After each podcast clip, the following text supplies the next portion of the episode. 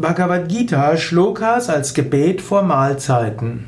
Anmerkungen zum Nummer 651 des Yoga Vidya Kirtan Heftes. Es gibt verschiedene Gebete, die man vor Mahlzeiten verwenden kann. Bei Yoga Vidya wiederholen wir meistens das Brahmapanam, eine der drei Bhagavad Gita Shlokas, die gerne vor Mahlzeiten rezitiert werden. Man kann auch Nummer 650 vor Mahlzeiten wiederholen, das ist die Annapurna Stotra. Man kann auch die Annapurna Stotra plus die drei Bhagavad Gita Shlokas vor Mahlzeiten wiederholen.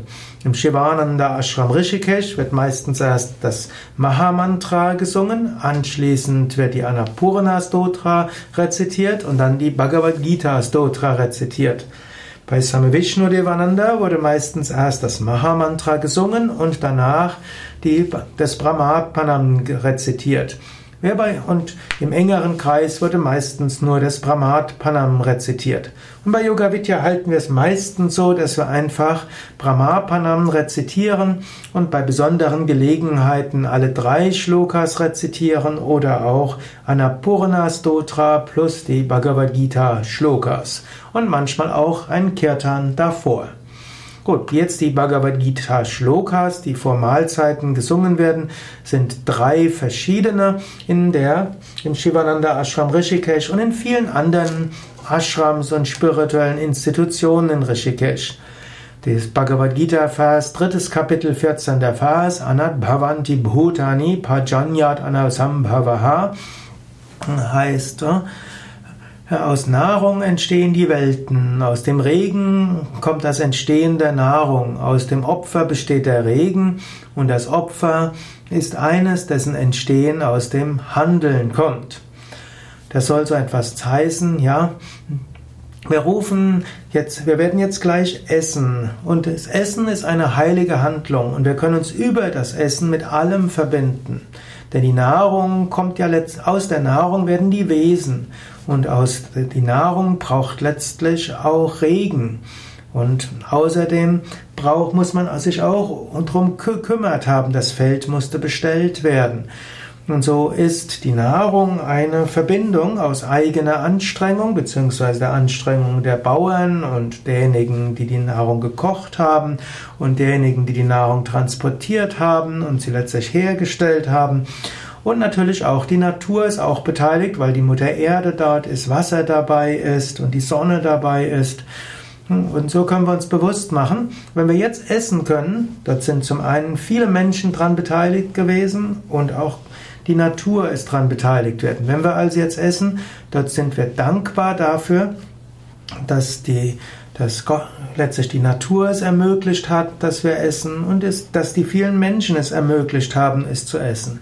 Wir verbinden uns also mit diesem Mantra, mit, mit diesem Bhagavad Gita Shloka, verbinden wir uns äh, mit der Natur und auch mit anderen Menschen und wir nehmen uns selbst vor, dass wir für andere da sein werden.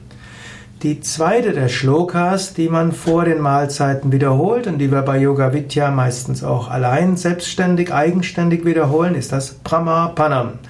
Brahmapanam, Brahmahavir, Brahma genau, Brahmanahutam. Da ist, nimmt man jetzt das Opfer Yajna als Symbol für das Essen. Man nimmt das äh, Feueropfer auch als Symbol für alles, was wir machen in einem Feuerritual. Dort gibt es zum, zum einen natürlich Brahman. Das heißt, man ist im Göttlichen. Und man kann so sagen, es gibt das Arpana, man bringt etwas dar. Es gibt Havire, das ist der Opferguss, was man ins Feuer hineingibt. Agni ist natürlich das Feuer. Huta ist dann zum einen auch derjenige, der opfert. Huti, Hutra, Hut, Hotri ist ja auch der Priester, ist aber auch das Opferte. Und dann gibt es auch noch Karma, das Handeln, die rituelle Handlung. Und Samadhi ist die tiefe Meditation. Und so wird gesagt, es gibt diese Yajna letztlich, diese Opferung. Und auch das Essen ist wie die Opferung. Man, es gibt zum einen diesen Körper, dem bringt man jetzt das Opfer dar. Die Nahrung ist letztlich ein Opfer, das man darbringt. Im Körper selbst, dort ist das Opfer Feuer, also Agni, die Verdauungskraft. Und diese Verdauungskraft ist auch Brahman.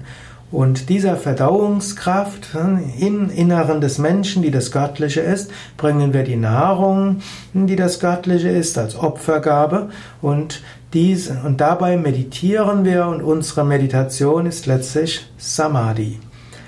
So heißt dieser Vers, dass in allem Brahman ist. Was auch immer wir in ein Opfer geben, ist Brahman. Das Opfer selbst ist Brahman. Das Opferfeuer ist Brahman. Der Priester ist Brahman. Alles ist Brahman.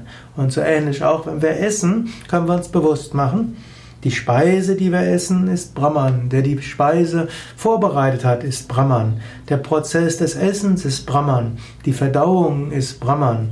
Und mögen wir immer wieder über Brahman meditieren. Und wenn wir in allen Handlungen Brahman sehen, dann erfahren wir Samadhi. Dann gibt es noch den dritten Vers dieser Bhagavad Gita. Shlokas, die man vor Mahlzeiten wiederholen kann. Das ist jetzt Bhagavad Gita 15. 15. Kapitel, 14. Vers. Aham Vaishvanaro Bhutva Praninam Deham Ashritaha. Das ist jetzt äh, Krishna, der sagt, ich bin das in allen Menschen befindliche Feuer. Ich bin also das Verdauungsfeuer. Ich bewohne den Körper der Lebewesen. Verbunden mit dem nach innen und außen gehenden Prana verdaue ich die vielfältige Speise. Und so können wir uns nochmal besonders daran erinnern, wenn wir essen, dann ist das auch ein Opfer, es ist ein Opfer, das wir Gott bringen. Der Körper ist wie der Tempel Gottes. Der Körper ist nicht einfach nur irgendein Körper, der, aus Element, der aus Elementen besteht, sondern der Körper ist auch der Körper Gottes. Er ist wie die Zellen Gottes. Die ganze physische Welt ist der Körper Gottes und unser eigener Körper ist wie eine Zelle Gottes. Und außerdem manifestiert sich Gott als Verdauungsfeuer. Und so bewohnt Gott dass den Körper aller Lebewesen, bewohnt auch unseren eigenen Körper. Und so bringen wir die Nahrung da als Opfer an Gott in einem selbst. Und so vertrauen wir auch daran, dass die Kraft Gottes die Nahrung verdauen wird. Und wir vertrauen auch darum, dass Gott als Prana sich in mir manifestieren möge. So sind diese drei Bhagavad Gita Shlokas eine wunderbare Weise, sich während des Essens mit Gott zu verbinden. Wir verbinden uns ne, mit allen die das, die das Essen vorbereitet haben. Wir verbinden uns mit der Natur und wir sehen Gott in all denen, die das Essen zubereitet haben und in der Natur, die das Essen ermöglicht haben. Wir machen uns bewusst, dass der Prozess des Essens und der Verdauung eine heilige Handlung ist und dass hinter allem das Göttliche ist. Und wir essen auch als Opfer an Gott, als Gebet an Gott und verbinden uns so mit dem Essen, mit dem Göttlichen an sich. Und wenn man so isst, ist das Essen eine heilige Handlung. Und darum geht es ja, weshalb man vor den Mahlzeiten Gebete spricht. Wir wollen aus dem Essen heilige Handlung machen. Früher hat man sogar beim Essen geschwiegen und hat die ganze Zeit seinen Geist darauf gerichtet. Mindestens wollte man das und hat sich das vorgenommen. Heutzutage, wo Menschen am Tag weniger miteinander sprechen, weil sie ansonsten mit vielem beschäftigt sind, sprechen die Menschen gerne beim Essen.